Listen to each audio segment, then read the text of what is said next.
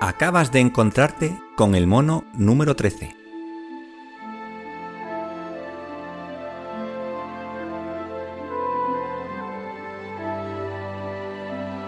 Un programa de cine, literatura, ciencia ficción, videojuegos y otros asuntos tan futiles como trascendentales.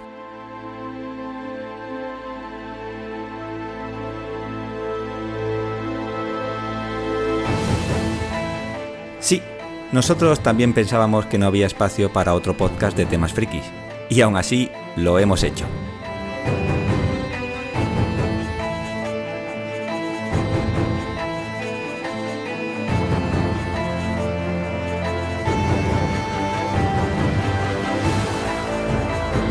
El mono te pone ojitos tristes y te pide que lo escuches. Ahora te toca a ti. ¿Qué vas a hacer?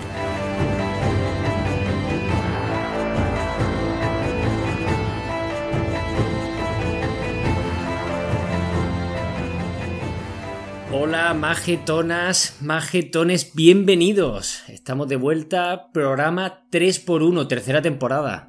Eh, tres más de las que merecía la gente. Y No has dicho, no has dicho el, el número total porque no te acuerdas, ¿no? eh, no me acuerdo efectivamente, creo que era... uf, no sé cuánto llevamos, ahí me has puesto en un brete. Yo me la juego al 18, que este sería el decimoctavo o el 18avo, como dice la gente que no sabe de matemáticas. Vale, pues, pues- pues pudiera ser, pudiera ser. Y si no, pues lo arreglamos en edición. Muy bien. Mm, bueno, pues ahí estáis escuchando uno de mis colaboradores. Juan, Alfa Juan. ¿Qué pasa? ¿Qué tal? ¿Cómo vas? Muy bien, muy bien. Alfa Juan, me gusta, me gusta. Bueno, la gente que ha visto la peli, porque ya sabrá cuál es, porque lo habrá leído, eh, pues Sí. te, ha cogido la, la- la broma, muy bien. Eso espero, eso espero. Me ha hecho más gracia de lo que está apareciendo por mi cara de nabo. Sí, sí, eso te estoy viendo, no está sido tampoco un entusiasmo. Eh, efectivamente. Bing, Coño, ¿Tienes currículum es que, qué? perdona, me has pillado bebiendo la cerveza. Eh, ¿Qué tal? Se dice, los podcasters decimos que, que me has pillado muteado. Eh, ah, bueno, claro, no, me pero pillado muteado. yo como no soy podcaster, ¿sabes? Yo Sí. soy lo que soy, pues, pues nada. ¿Qué tal? Muy bien, aquí estamos. vamos a decirle a la gente de qué vamos a hablar. Esto es una película de 2022, todo a la vez en todas partes. El título en inglés es Ojo. Everything Everywhere All at Once, ¿puede ser? Correcto, lo has dicho muy Sí, sí, sí. Muy sí. bien, ¿dónde está mi C1? Sí, aquel sí. que pagó mi madre. Ahora a dos, a dos. Bueno, pues efectivamente, esto es lo que traemos hoy. Una cosa muy bizarra, muy loca, mm, divertidísima. Y bueno, vamos a ver si sabemos extrapolar nuestros sentimientos y la impresión que tenemos de la película a, a audio. Mm. ¿Eh? Como hablamos los podcasters, brutal. Sí. Bueno, Sí, sí. eh, unas preguntitas, unas preguntitas muy rápidas. Eh, Juan, Dígame. eh, Uy, qué suspense, ¿qué joder. habilidad... No, no, es una cuestión de edición. Huele a putada, ¿Qué huele a habilidad putada. cree que, crees que tienes que pudiera utilizar eh, eh, el Juan del multiverso que necesita de tu, de tu ayuda? ¿Qué habilidad crees que le podrías aportar? A ver, yo me. Bueno, me jode ser el primero siempre en estas mierdas, la verdad, porque tengo menos tiempo para pensar, pero diría que una habilidad de la que yo me jacto mucho es que yo los baños públicos Lo siempre sabía, los dejo lo más sabía, limpios. Dejo los baños públicos más limpios de los que me lo encuentro. Me- me- Insisto, para, para defender el multiverso no sé hasta qué punto es útil, ¿eh? Pero, pero, pero sí, pero es útil en cuanto a una, o sea, socialmente, como persona cívica que sé que eres, Sí, sí, está sí. fenomenal, ¿eh? O sea, yo, por ejemplo, voy al- a, un baño, por ejemplo, los de estaciones de, estaciones de autobuses que suelen estar súper sucios y siempre dedico mi tiempo a- con papel higiénico, lo humedezco, limpio así un poco todo, eh, hago lo que sea que yo he ido allí a hacer y luego lo dejo, o sea, es un poco el espíritu scout de dejar las cosas más limpias de lo que te lo encuentras, pero un scout lo dice en la montaña y yo lo digo, por ejemplo, con un paño en Méndez Álvaro. Pero y digo, y digo yo una cosa, pero tú no trabajas realmente para la empresa de limpieza. No, no, no, no, Pero, pero si no, lo que estás haciendo es remunerado, es tu trabajo. Eh, no, eh, eh, a ver, que efectivamente, no, no. lo yo- haces por, por amor, por civismo. por, a- por amor a la, a la sociedad, por dejar un mundo mejor, sí, sí. Y esto lo estoy diciendo totalmente en serio, ¿eh? O sea, No, no, lo peor es que sabemos que es, que es Lo, peor es que es cierto, ¿sabes? Eh, Sí, sí, es, eh, es duro, es duro. eh, Ese, duro. ese sería como una, una especie de característica mía que yo creo que en todos mis Joes, ¿no? Todos los Juanes de, del multiverso lo, lo harían también. Bueno, a lo mejor alguno en esa estación es lo que hace es cruising. no, es, no es incompatible. una cosa con No es otra. incompatible, efectivamente. Siempre y cuando después se quede todo mejor de cómo, De, se lo de cómo mostraron. estaba, sí, sí. Eh, Bing, Dígame usted. ¿cuál es tu habilidad? No me digas holdear, ¿eh? Por la gloria. Tiene que ser cualquier otra cosa. Oye, oye, podría ser fácilmente holdear, pero. Pero, holdear es una, esa la sabemos. pero no, Pero es que, otra. tío, sinceramente, no se me ocurre ninguna, la verdad. Tampoco tengo tanta habilidad. Quizá Uh. mi, mi, mi imaginación. Y por tirar un poco un triplazo, ¿eh? ¿Sabes? Imagina. Capitán América. No, no, Planeta, Planeta, Capitán Que El Planeta. Capitán Planeta y la, imaginación. y la historia que, que me viene, imaginación para resolver problemas, ¿sabes? O para crearlos Esa también, sería, ¿no? ¿sabes? Hmm. Claro, yo diría que es ese tu, tu poder. Correcto. Tu, tu calino. Tu calino es tu poder. Claro, o sea, mi, Calino podría salvar muchos mundos, ¿sabes? Sin saberlo. Bueno, muy bien. Lo del baño mejor. Sí, hombre. Ahora cuando vayamos eh, entrando en materia, esto tendrá, cobrará un sentido. Mm. En fin, pues vamos a empezar. ¿Qué os parece si le dedicamos unos minutitos al tema de hablar un poquito de lo que es el reparto, la producción, los directores y demás? Sí, sí, sí. Bueno, eh, eh, decir que las efemérides, la sección favorita de toda la audiencia, eh, como estamos en el año 2022, pues que se miren otros programas que tendríamos que saber qué programas son, pero Pero no lo sabemos. Probablemente eh, Nobody y Legend of Machina, ¿no? Puede ser. Pero no es que no Body, yo creo que es de 2021, ¿no? Eh, paso Puede paso ser, puede palabra. ser que Legend of Bomb Machine sí, sí sea. En Puede, fin. puede ser. No, pero bueno, la efeméride del 2022. Madrid. Se han hecho. Ya la Champions, o sea, lo típico, lo de siempre. Sí. Eh, ¿Para Vale, qué vamos a tirar a, a El Madrid mismo? arriba, Putin mal. Claro, claro, o sea, mucha tragedia y el Madrid arriba, unas cosas que Muy hay. bien. Bueno, desde aquí un saludo a, a nuestro Ernesto, que, que no ha podido venir hoy. tremenda, tremenda ausencia, que por cierto, no sé si sabéis, eh, eh, volvemos, no sé si habéis dado cuenta, volvemos a, a la, a la alineación de aquel primer programa, que hasta entonces no lo habíamos hecho, con lo cual es probable que este sea el segundo peor programa de todo el mono número 13, por culpa de no estar en eso. Puede ser, puede ser. Aquel no sé si encima pudiera ser que lo di- dirigiera yo, espero que no. No, creo que, creo que fui yo. Fue Juan, Sí. mensajero del futuro, Juan lo tiene tatuado. Mensajero del futuro. ¿Sabes? Ojo que no va mal de reproducción, ¿eh? Con, con- con lo que eso dice de, la- de No, nosotros. no, es sorprendente, es brutal, pero bueno. No, y desde aquí ya te En digo, fin. aparte del recuerdo a Ernesto, yo personalmente le agradezco mucho que haya elegido eh, esta película. ¿eh? Eh, Es cierto. Estoy de acuerdo, vamos a confesar aquí ante la, ante la audiencia que efectivamente eh, est- estamos aquí o estamos haciendo esta película porque la propuso Neto, él finalmente nos ha podido sumar eh, y yo no puedo más que, que sumarme a lo que ha dicho eh, Bing porque efectivamente a mí me ha parecido un maravilloso peliculón. O sea, ¿no? sí. Y, como, y como ha dicho el señor Roquero también, yo no sé si vamos a ser capaces de hacerle justicia, con lo cual yo que sé, hacer un llamamiento, me pongo un poquito serio a los que nos estáis oyendo, independientemente de lo que os parezca o de lo que nos salga este programa, id corriendo a verla porque, en fin, es algo inclasificable, que diría que no se ha hecho nunca y, y- y, bueno, Eh, una fantasía. Efectivamente, efectivamente. Es que precisamente creo que el, el- ha dado ahí un poquito en la clave, según creo yo, ¿vale? Esto es como una especie de anomalía muy anormal. Sí. Eh, No es nada, nada habitual encontrarse con una película de este tipo que yo no sabría en cuál de los 6 o 7 géneros ¿Qué Que la trufan. Sí, sí, sí. clasificarla. Sí, sí. Además, es que eh, eh, es que es muy difícil, ¿eh? O sea, yo me ha sorprendido cuando la he visto. Es un batiburrillo de géneros, de estilos, de. O sea, surrealista, de dos horas y veinte que se te hace corta, o al menos a mí. O sea, no se me hizo larga. Yo no sé a Sí, es vosotros. bastante, es, es muy divertida y tiene una acción muy, Claro. muy, muy llevadera. Pero bueno, ya lo iremos comentando, así que desde aquí agradecerlo y pedir perdón, como ha dicho Juan, a la audiencia por lo que salga de aquí. Yo me he preparado una pequeña frase para definirla, pero lo dejaremos en, la, en el bloque de conclusiones, ¿vale? A ver si estáis de acuerdo. Ojo, ojo al órdago de creando Juan. hype, creando Sí, hype. Sí, sí, así está. Expectativas en castellano. No, os va, a parecer una, os va a parecer una mierda, ¿eh? Y a los que estáis oyendo también. Sí. Mi, mi frase, digo, mi frase. El programa a lo mejor... Ya, eh, Vin, Dime. ¿Tienes algunos datos de producción? Sí, bueno, vamos a ver. Esto, como ha dicho Juan, es una película de- del año 2022, dirigida por los Daniels, que son como lo- los Javis que tenemos aquí en España, pero ¿Cómo no se me había americanos. ocurrido a mí, maldita sea? Qué dolor, qué dolor. Pobre el Daniel Kwan. No, no, me ha encantado. Y de hecho que me jode no, que no, no haberlo dicho yo.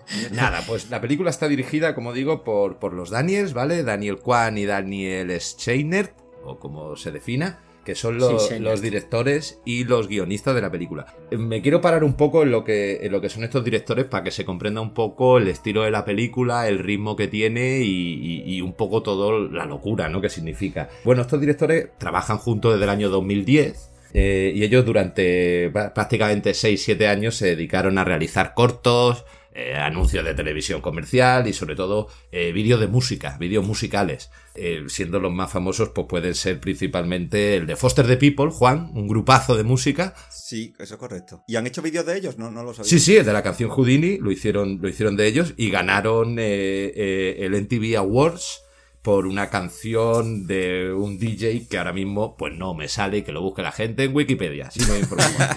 y bueno, y dentro de los cortos eh, es importante señalar que tienen un corto que se llama Posibilia, donde ya exploran todo lo que es el tema del concepto del, multiverso. Eh, estos directores al final, en el año 2016, deciden saltar al cine, eh, saltan a la, fama con una película que se llama Swiss eh, Army Man, protagonizada por Daniel Radcliffe, que, y ganan el festival de, Sundance y el festival de, de Sitges. Yo no la he visto, pero vaya, Daniel Radcliffe es un cadáver que se tira pedos. O sea, Es un. Bueno, bueno, es que realmente hay un personaje. Pensaba, pensaba que te referías a, que la realidad de Marvel, en, plan, está acabado desde que hizo Harry Sí. Potter.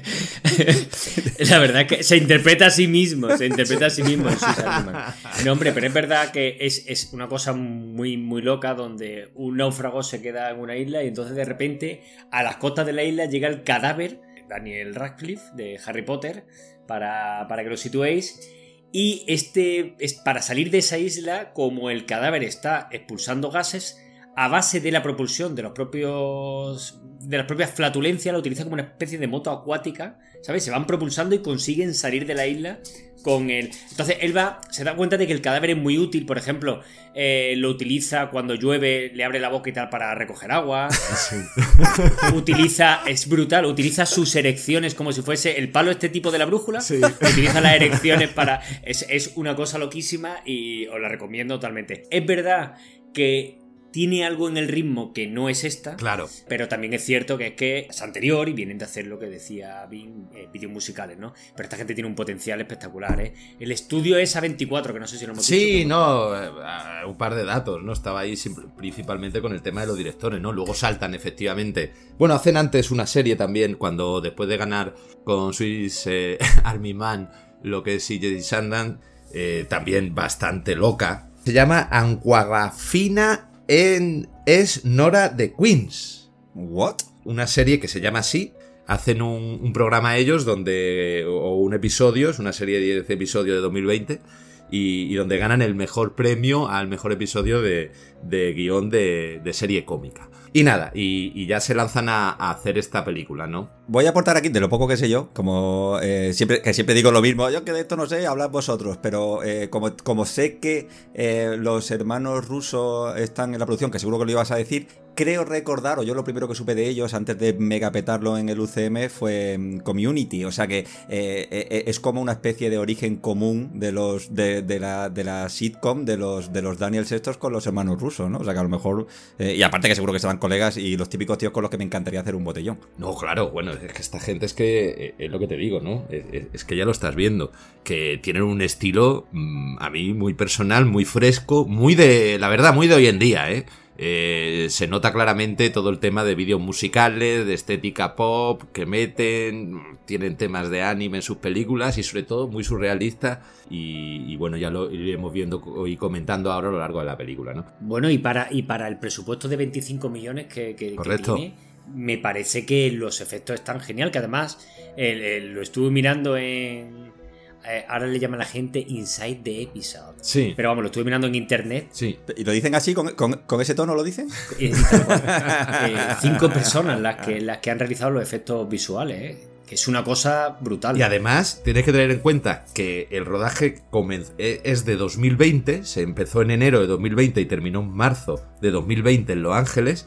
Y los efectos especiales y muchas partes de- del rodaje de esta película se hicieron eh, desde casa, incluso los actores Sí, principales. co- Pero co- confinados. Correcto, confinado. ¿En serio? Sí, sí. Sí, sí, Los sí, efectos especiales de la película lo hicieron, como ha dicho el señor Roquero, cinco personas desde sus casas y además, no sé si esto es verdad o no, pero yo también lo he visto eh, o me he informado por internet, y sin formación y creación de efectos especiales. Ninguno. O sea, Como nosotros con Audacity. Igual, exactamente igual, como nosotros para montar, pero a nosotros no nos sale lo mismo. de hecho, es verdad lo que decía el señor Roquero, porque a mí me. O sea, de- por ejemplo, me estoy acordando de, de Jupiter's Legacy que le hicimos programa y decíamos, eh, por Dios, eh, 20 millones de episodios por episodio, ¿en qué se lo han gastado? Lo decimos ¿En mucho. qué? También en los 155 millones de, de Matrix. em, eh, lo diré, eh, Resurrection, no, bueno, la que la Revolutions, joder, que decíamos, lo normal es, es no entender cómo se han gastado tanto dinero porque no está como reflejado en pantalla. Yo creo que aquí el efecto es contrario. Cuando yo he visto que eran 25 millones, digo, hostia, qué cabrones, ¿cómo Sí. coño lo han hecho? Deberían llevar nuestra economía doméstica esta gente. Totalmente. Bueno, y ha cuadruplicado, ¿no? Ese presupuesto hasta el momento, creo. Sí, Sí. cortita, la, la taquilla cortita, ¿eh? Yo creo que tiene más nombre porque sí que es verdad. O sea, no, no, también hay que decir que no vamos a descubrir nosotros esta peli. Yo creo que ha tenido su, eh, su momento, ¿no? En círculos más o menos que nos sentimos afines. No sé si llamarle friki, que es una palabra que de tanto utilizarse ha, ha dejado de tener sentido. Pero sí que es verdad que yo creo que se habla mucho. Y yo pensaba que, había tenido más taquilla. Cuando he visto solo 100 millones, mm, me he sentido un poco decepcionado, la verdad. Pero bueno, presupuesto 25, recaudación 100. Sí, sí, no digo- Hasta ojo, no- septiembre es, es una barbaridad. y No la- digo que no haya funcionado, no digo que no haya funcionado, pero es que yo pensaba que esta película lo, lo había requetepetado en taquilla. O sea, que estamos Sí, suena tanto que podría haber sido cifras de Claro. 300. por Es verdad que está- estamos todavía en pospandemia. Yo creo que, que quitando el, el fenómeno Top Gun, mm, en general los las cifras de taquilla siguen siendo bajas. Entonces, a lo mejor 100 no está tan mal. También lo Mm. decíamos en, en Matrix eh, 4, en Matrix Revolutions, que bueno, que habían sido ciento y pico, 150, 160. Bueno, que es verdad que era una hostia, pero tampoco tanta en, en este contexto. Pues aquí, pues 100 millones, pues seguro que está bien. Simplemente que pensaba que había sido más. No, pero bueno, y aún para ser esos 100 millones, es la película que más ha recaudado del, de A24. O sea, es la película que más dinero de la historia ha recaudado la distribuidora. O sea, que realmente para ser una peli rara, eh, podemos definirla como independiente. No sé si sí o si no, porque están Sí, metidos allí. sí, el, sí, el sí. estudio A24 está totalmente considerado como un estudio independiente. Claro, Ah, pero- bueno, y si, si esta gente viene de haber ganado Sundance, que es como ¿no? la, la, la meca del cine independiente, pues. pues Correcto, pero claro, estando metido también ahí los productores de Avengers, los rusos y todo esto, pues pff, a mí me cuesta definirlo como tiene una parte muy blockbuster, o sea, que saben Mm. cómo venderla, ¿no? Que, que son... Sí. Bueno, los rusos, ojo, que- los, los rusos en UCM han sido directores, ¿eh? productores, evidentemente, eh, con Kevin Feige, Victoria Alonso y tal.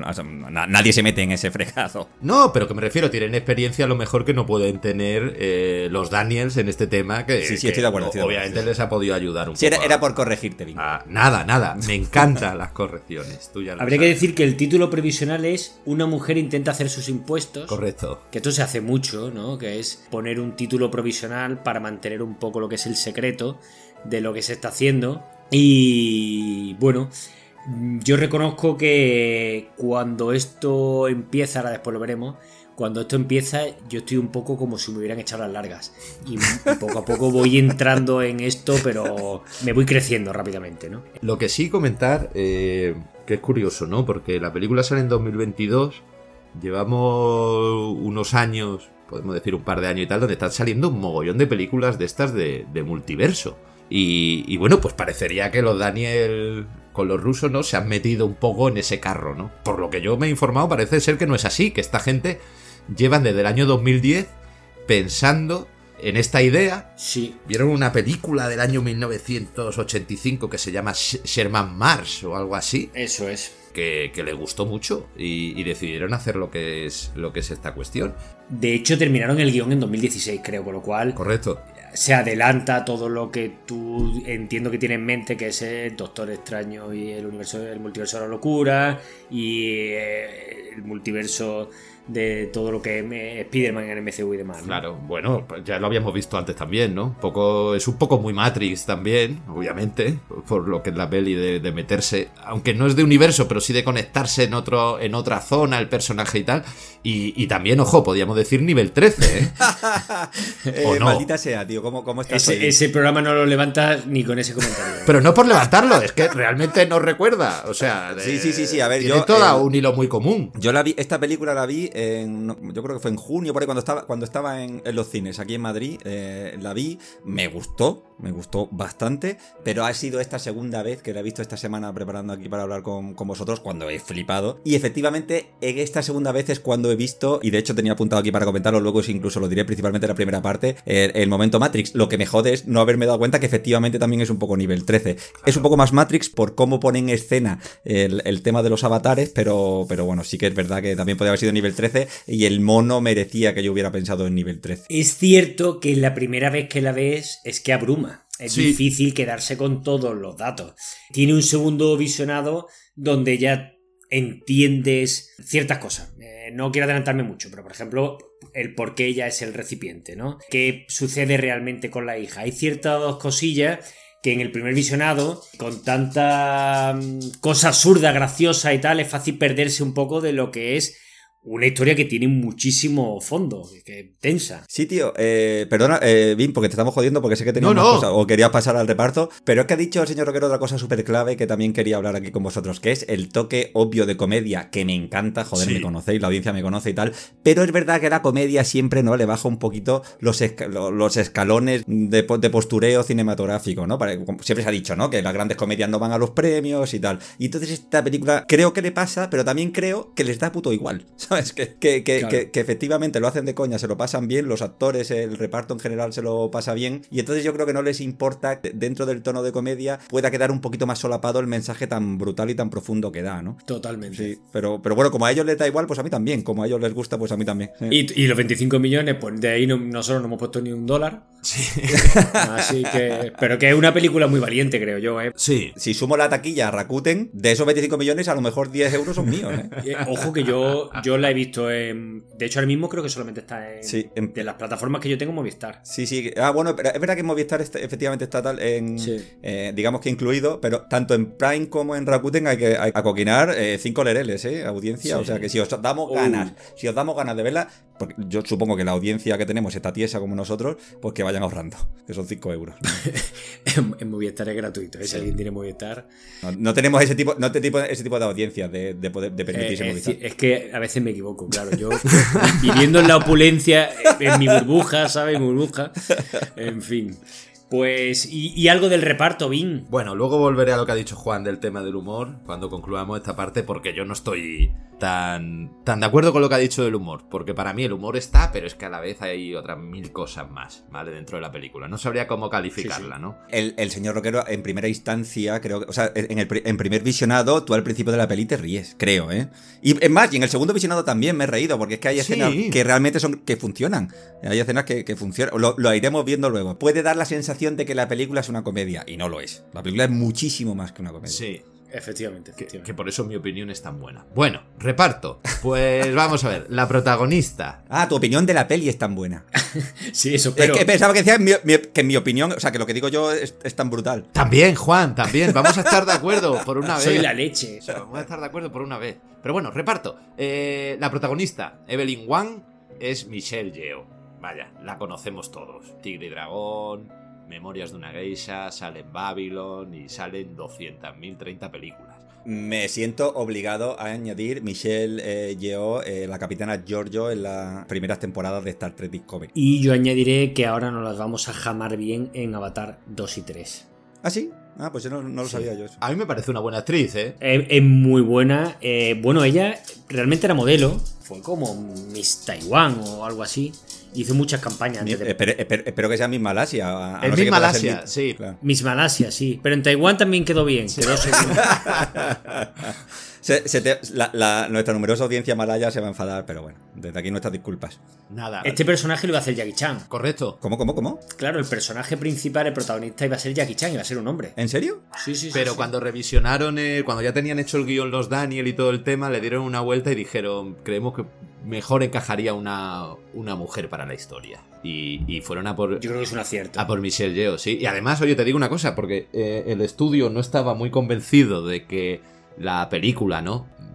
Fuese relación a una familia de inmigrantes chinos, ¿vale? Y la entrada de Michelle Yeoh pues al ser una estrella conocida y tal, le, le dio vía libre para hacerlo, ¿eh? No creo que con Jackie Chan fuese una familia de Wisconsin, ¿no? No, pero bueno, pero eh, yo te digo lo que dice. Un saludo a Wisconsin. También. Claro, a nuestros oyentes Es de que allí. ella había. venía de hacer una película que fue un exitazo, que por cierto es infame, que es eh, Crazy Rich Asians o algo así, una cosa. no me la sé. Pero es como. Si lo resumo mucho, es como un culebrón que sucede, digamos, en una familia de muchísimo dinero de China o de donde sea, ¿no? Y la película tuvo mucho éxito. Y entonces lo- los rusos dijeron, bueno, pues parece ser que era una película completamente participada, digamos, por, por protagonistas que eran de origen asiático y dijeron, oye, esto puede funcionar. Pero Sí. es verdad que tenían cierto recelo al principio, aunque la lavandería, digamos, que ellos regentan está asita en Estados Unidos, ¿no? Pero era contar la historia de una familia que era completamente asiática. Como no lo sabía, tendría que pensar si qué me parecería o si cambiaría, si habría matices, si el personaje fuese masculino, no lo tengo muy claro.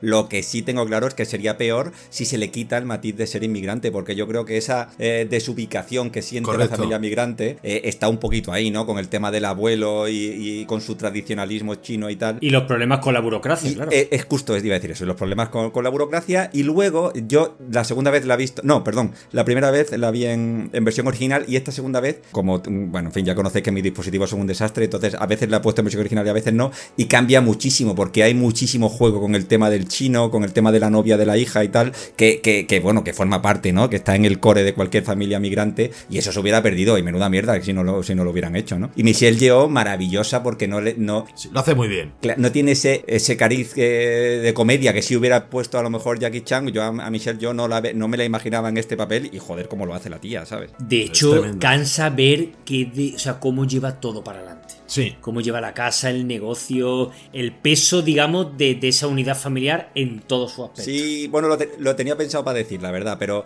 es que es tan importante y tan complementario con él, con el papel del que vais a decir ahora al actor, de lo que viene a ser el marido y padre, Sí, que que me es- parece fantástico. Jonathan Kekwan. Que bueno, Sí. aquí os dejo, aquí os dejo todo, todo lo que representa para nuestra infancia, que seguro que lo sabéis mejor que yo. Sí, sí, Vaya, sí. hombre, perfecto. El mítico tapón de, de Indiana Jones en el templo maldito y, y data de los Goonies, ¿sabes? Lo curioso de este tío es que desapareció 20 años. O sea, el tío dijo que se quitaba de la actuación y tal. Y tengo entendido que era programador. Que... También ha estado haciendo temas de doblaje y demás. Sí, pero lo que es de, joder, de haber hecho...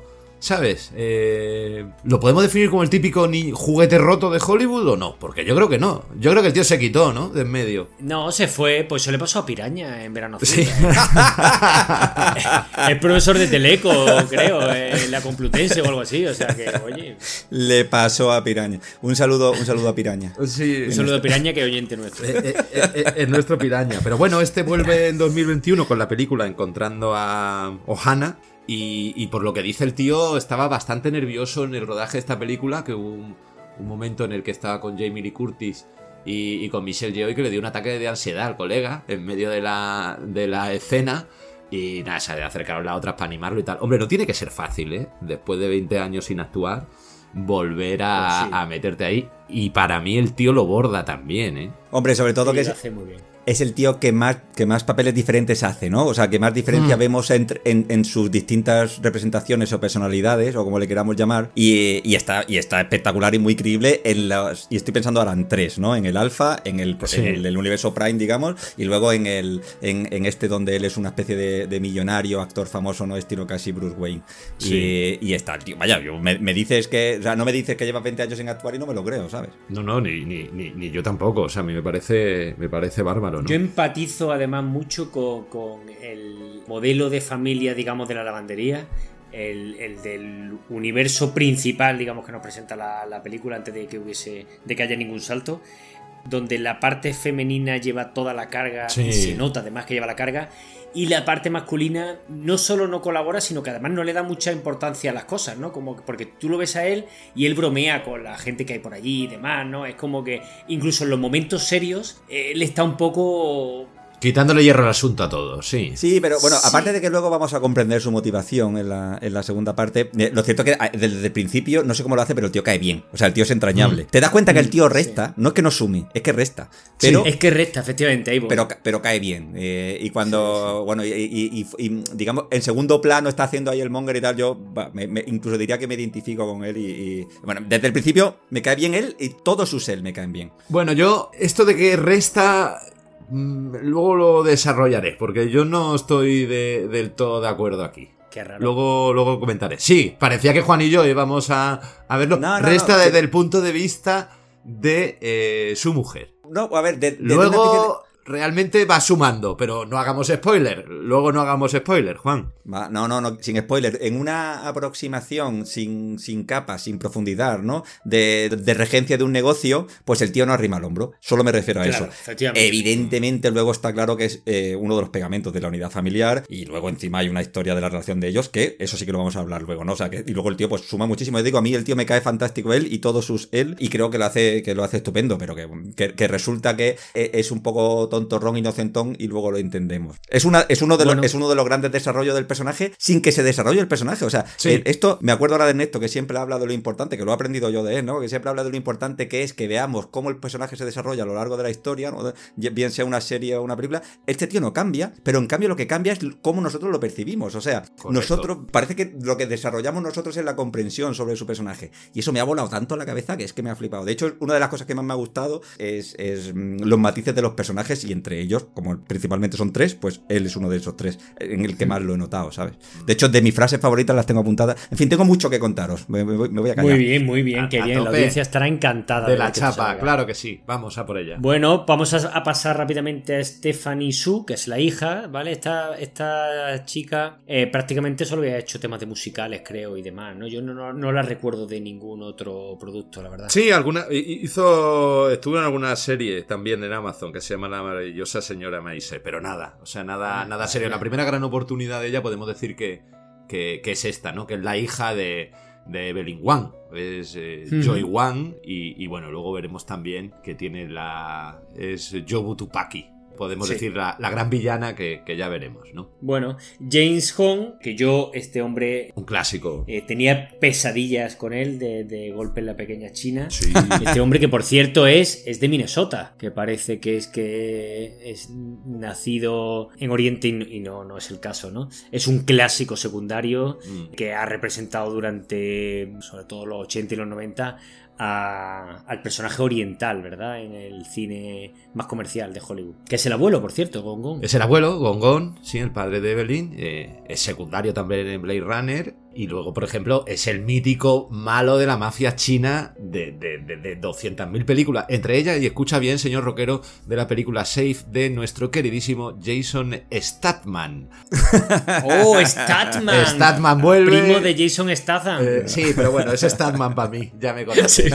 Eh, pero vaya, el Broma. mítico personaje mafioso. Metabroma, metabroma para la audiencia. Y Correcto. también, por cierto, es el, el padre de, de Po de Kung Fu Panda en la saga de culto de Kung Fu Ah, Panda. Que también lo hace muy bien en la película, ¿eh? Es que yo creo que todos los actores están brutales, ¿eh? Bueno, Jamie Lee Curtis, yo me quedaría con ella como último personaje de este reparto, ¿no? Sí. sí, sí. ¿Qué vamos a contar de ella? Hija de Tommy Lee Curtis y de Janet Leigh. Bueno, esta, si nos ponemos a, a nombrar, lleva actuando, yo no sé ni la de años, pero vamos, así muy recientemente, pues, pues, bueno, ya se hizo famosa por la saga de Halloween, Puñales por la espalda, Mentira arriesgada con un personaje espectacular, Criatura feroce, un pez llamado Wanda, y Sí. así, etcétera, Ojo, etcétera, ¿no? y te deja entre pillo anda el juego, ¿eh? Con el gran Dan Aykroyd. Una grande, para mí es una Y grande, Eddie lo Murphy, digo ¿eh? totalmente de verdad, ¿eh? Cuidado, ¿eh? Sí, sí, sí. volvemos, A lo- A mí ella me encanta. volvemos a las pelis de los 80, Juan, a lo que nos gusta, ¿sabes? Ya sabes Dios, tú. la nostalgia. Sí, me voy a poner a llorar ahora mismo.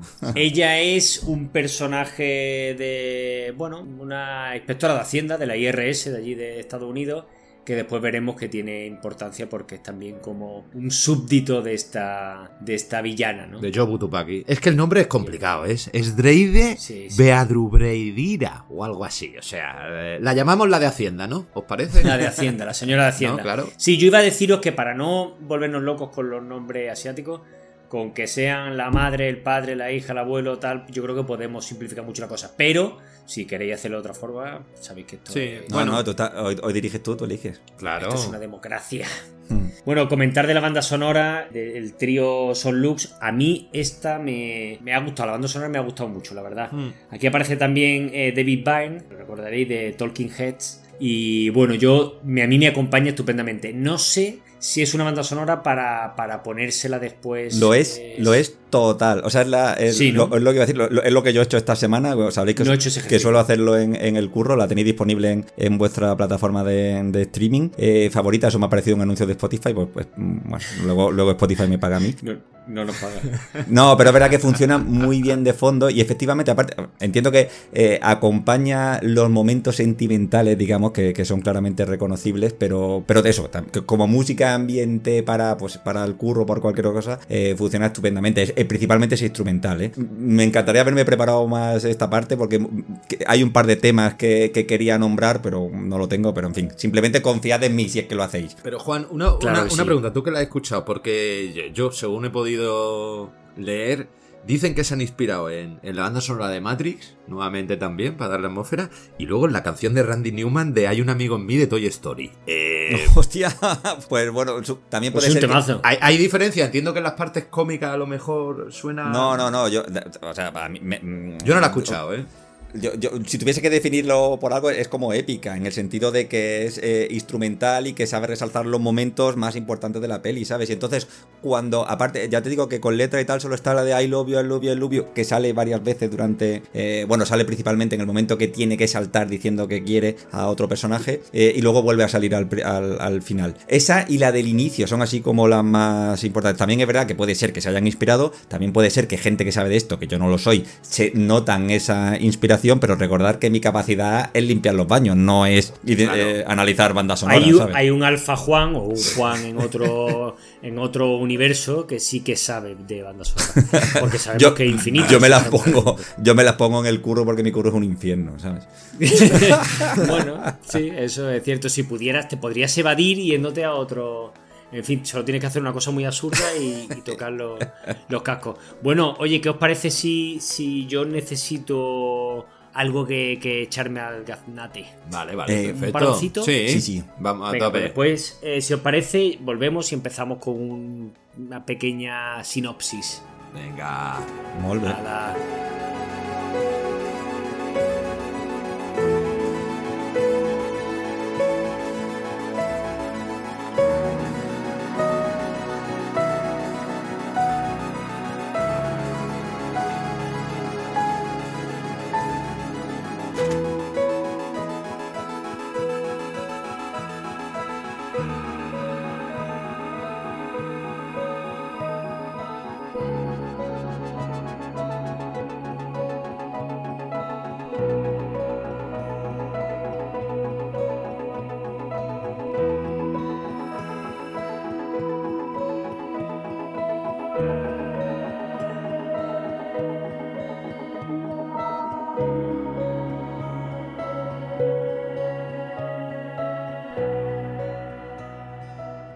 Bueno, pues de vuelta del descansito, eh, ¿qué os parece si vamos eh, comentándole a la gente en qué consiste esta cosa tan extraña y tan anómala que es toda la vez en todas partes? Eh, Juan, Sí, vamos a intentarlo. ¿no? Suerte, El- Juan. venga, no va a ser fácil, no va a ser fácil, ¿eh? Yo, yo ya lo dijimos cuando dijimos de hablar de esto, ¿eh? Repetir un poco nuestro esquema habitual. Bueno, los, los más em, fieles eh, saben que al principio, en nuestra primera temporada principalmente, lo que hacíamos era explicar que iba contando la película. Aquello era un non plus turra de libro. Dejamos de hacerlo y ahora decidimos básicamente resumir un poquito y a partir de ahí, pues ve- ver si se lanza el debate y comentar, ¿no? Cosas que nos han llamado a cada uno de nosotros la atención. Esta vez la película, lo, lo comento ya, eh, aprovechando el esquema que el propio título plantea en, en el, original Everything Everywhere All at Once, pues tiene tres partes tan diferenciadas como que físicamente hay un, un, un frame, digamos, que te dicen parte 1 Everything, parte 2 Everywhere, parte 3 All at Once, ¿no? Eh, La traducción ahí yo creo que no funciona tan bien, pero bueno, lo comentaremos luego. Entonces yo os cuento un poquito eh, qué cuenta esta, cada una de estas partes y, y a lo que salga, ¿vale? Entonces, En la primera parte, Everything, pues evidentemente esta traducción sí que era sencilla, todo, eh, nos plantea la base de la película, ¿no? Estamos en, el seno de una familia chinoamericana que regenta un negocio, en concreto una, una, lavandería, y tanto el negocio como la propia familia, ya lo hemos dicho en la primera parte, están liderados por, por Evelyn, por el personaje de Michelle Yeoh. Eh, desde el principio se nos presentan unas situaciones que serán centrales para la trama y sobre todo para cada uno de los personajes. Un posible divorcio, un planteamiento de divorcio que, quiere plantear el, padre al personaje de Evelyn. La relación que tiene eh, la hija lesbiana con su novia que parece que está en una relación aceptada eh, sin problema con la familia, pero no está tan claro con el abuelo, que es otro personaje que aparece ahí, que tiene este papel de, abuelo tradicional chino que he dicho yo en la primera parte, en el sentido de que entendemos que acaba de llegar al, país para ver a su familia y bueno, pues evidentemente ni siquiera habla el idioma, con lo cual ya tenemos ahí una barrera idiomática en la relación abuelo-nieta.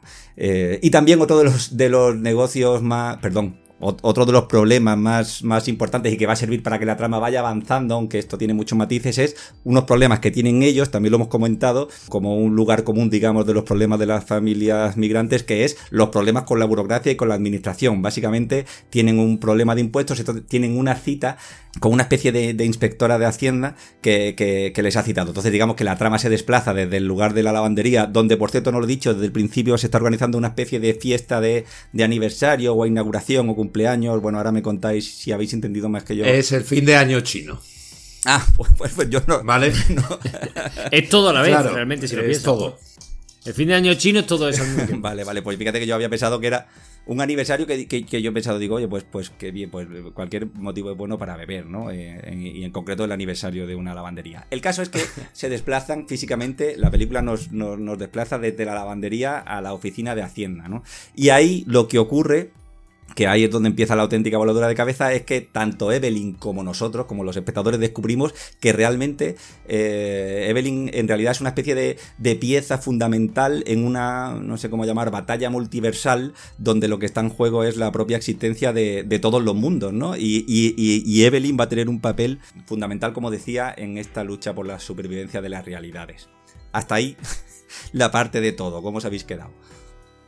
Pues muy locos, pero vamos, muy bien. Eh, habría que decir que ella es clave para la supervivencia de todo el multiverso, porque a diferencia de sus otras Evelyns en otras realidades, ella está vacía en la suya. Sí. Eh, lo llegan a, verbalizar, dicen, es que eh, tú aquí has fallado en todo.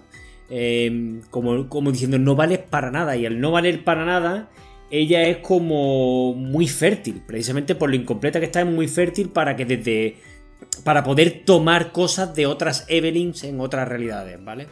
Es como si se tratase de un puzzle al que le faltan un montón de piezas. Entonces, en esta Evelyn, en nuestra protagonista, en la, que nosotros estamos viendo, van a encajar muchas piezas de otra Evelyn de otro, mundo. Es que, es que al final se ve al principio de la peli que Evelyn es el típico personaje de una mujer frustrada, su, su vida no va como ella ha querido, problemas de relaciones fundamentalmente con su hija, aunque también con su, con su marido, pero especialmente con, con su hija. No se lleva bien con su hija. Eh, su marido lo considera un pelele, lo va diciendo a medida varias veces. ¿Qué está haciendo mi marido? La está liando con la de impuestos. ¿Qué está haciendo? Sin embargo, ves que el marido, los detalles que tiene, como le voy a llevar una caja de galletas a la chica de, de los impuestos y tal. Y la de la inspectora de Hacienda, que es Jamie Lee Curtis, en un momento que están hablando, dice, oye, gracias por las galletas, qué buenas están y tal. Y como, y les da más tiempo para volver a hacer los impuestos que lo habían hecho más, gracias al marido, aunque ella lo considera un pelele, eso por un lado, ¿no? Y ella está hastiada porque nada le sale bien ni nada. Entonces estoy un poco con lo que tú has dicho, ¿no, señor Roquero? Está muy virgen, todo lo que sea a partir de ahí mejorar. Eh, y se ve que en el, otro multiverso la tía eh, en uno es una actriz famosa, en otro es cantante.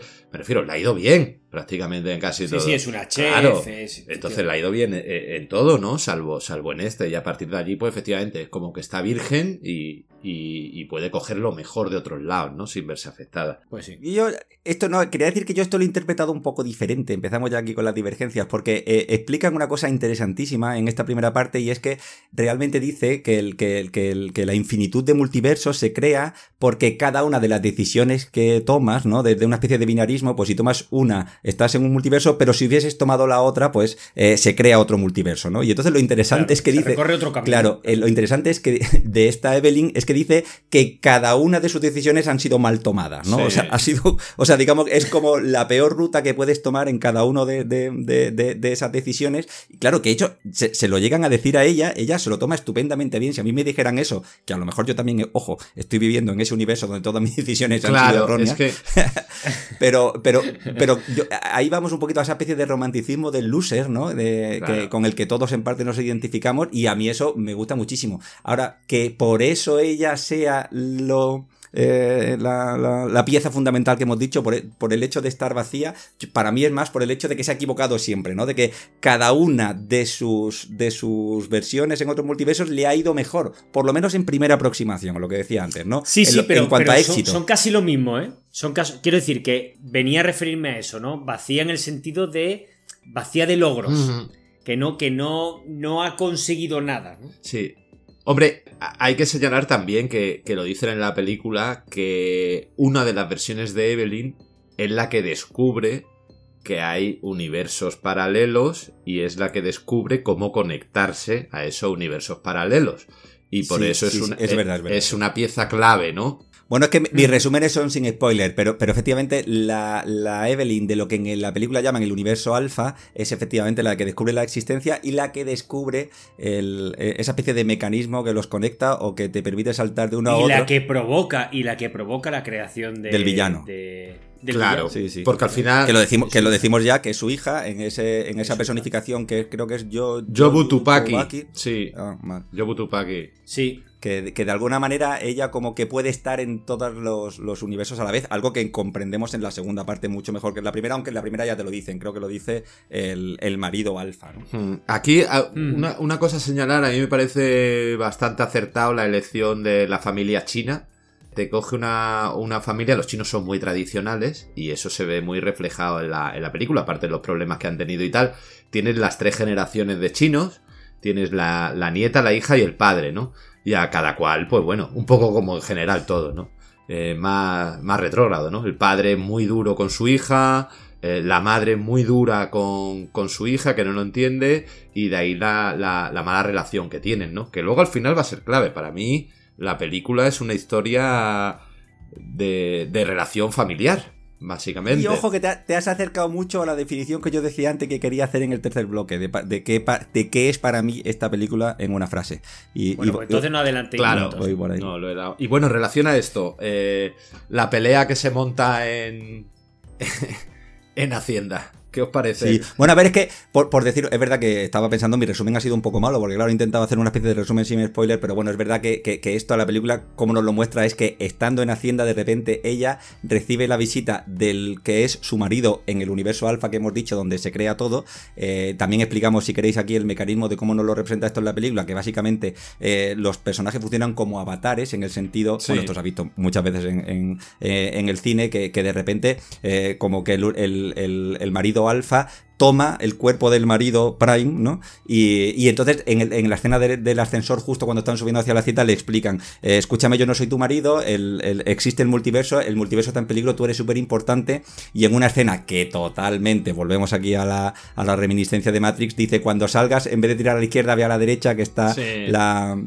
Incluso como te lo representan, a mí me recordó mucho a Matrix a la escena de, de Neo del principio de la oficina, ¿no? Pero y es verdad que ahí ella no hace caso al principio, obviamente, porque, en fin, al cabo, nadie nos lo, nos lo creeríamos. aunque ahora yo, si me purre, pues después de haber visto esta película, pues le daré un poquito más de credibilidad. Y al principio se resiste y entonces efectivamente se, eh, se crea esta pelea a la que tú hacías. No, que, la pelea es muy, muy divertida, ¿no? Porque se ve que, bueno, el personaje de, del marido de Evelyn, ¿no? Eh, tapón, para entendernos. Eh, le hacen un guiño ahí, ¿no? a ver, Evelyn está viendo cómo su marido, que es un pelele, empieza a enfrentarse a los guardas de seguridad pegando palos de una manera brutal. Y hay un guiño a los Goonies porque ponen al tío con una riñonera. ¿Sabes? Eh... hostia, pues no, no, no, había caído, pero es verdad que la, riñonera que luego pasa a ser arma y... La de data. sí, sí. La de data. Efectivamente, habría que decir que ah, eh, es su marido en el, en el digamos, su alfa marido, el que posee de alguna forma, como bien decía Juan, el avatar del marido eh, en, la realidad, digamos, que nosotros estamos viendo, ¿no? El marido que ha ido a intentar solucionar el problema burocrático en Hacienda, ¿no?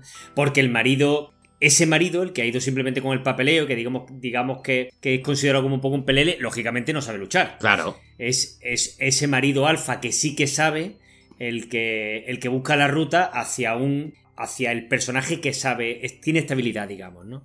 Eh, en esto se va a basar un poco la, película, ¿no? Cuando te hace falta, vamos a poner un ejemplo, imaginamos que me hiciese falta a mí saber conducir como para huir de, en una persecución, ¿no? Yo tendría que conectarme, digamos, con mi yo de otro, de otra, de otro universo, ¿no? En el multiverso, que sea, por ejemplo, piloto. Tal cual. Sí, lo, que, lo que en Matrix funcionaba con, con un operador con un operador cargándote un programa que, y el, y el mitiquísimo Yase Kung Fu, que forma parte de la historia del cine, o, cuando Trinity pilota helicópteros, que dice que todavía no sabe. Aquí lo que funciona efectivamente, como decía el señor Roquero, es eh, saltar y, poseer o, bueno, en realidad es más bien dejar que te posea a ti. Dejar que te posea. Tu versión que sabe hacer lo que tú estás necesitando en ese momento. Y aquí contemos también otro de los mecanismos de la película que es maravilloso, que es que los saltos se producen haciendo algo totalmente inesperado. Absurdo. Genial. absurdo. Efectivamente, si yo, por ejemplo, quisiese que ese que ese señor rockero piloto me poseyese en esta realidad, en la que estamos grabando, para yo llegar a esa ruta, ¿no? Para, para poder conectar a, esos dos señores rockeros, el que sabe conducir y el que no, yo tendría que hacer algo absurdo, como por ejemplo eh, meterme el micro en, el, la zona donde nunca da el sol, ¿no? Yo, iba a decir dejar de beber cerveza que no tendría sentido ahora mismo en un podcast. Claro, no tendría sentido. Totalmente. No, pero bueno, ahí ya ves un poco el hilo el hilo conductor, ¿no? Estos saltos al multiverso y los cambios y tal, eh, te mete el humor. Sí, sí. Bueno, eh, eh, y, va a estar presente en toda la película. En toda la película, ¿sabes? Y yo creo que en, esta primera parte, bueno, se hace, hay una pelea allí impresionante.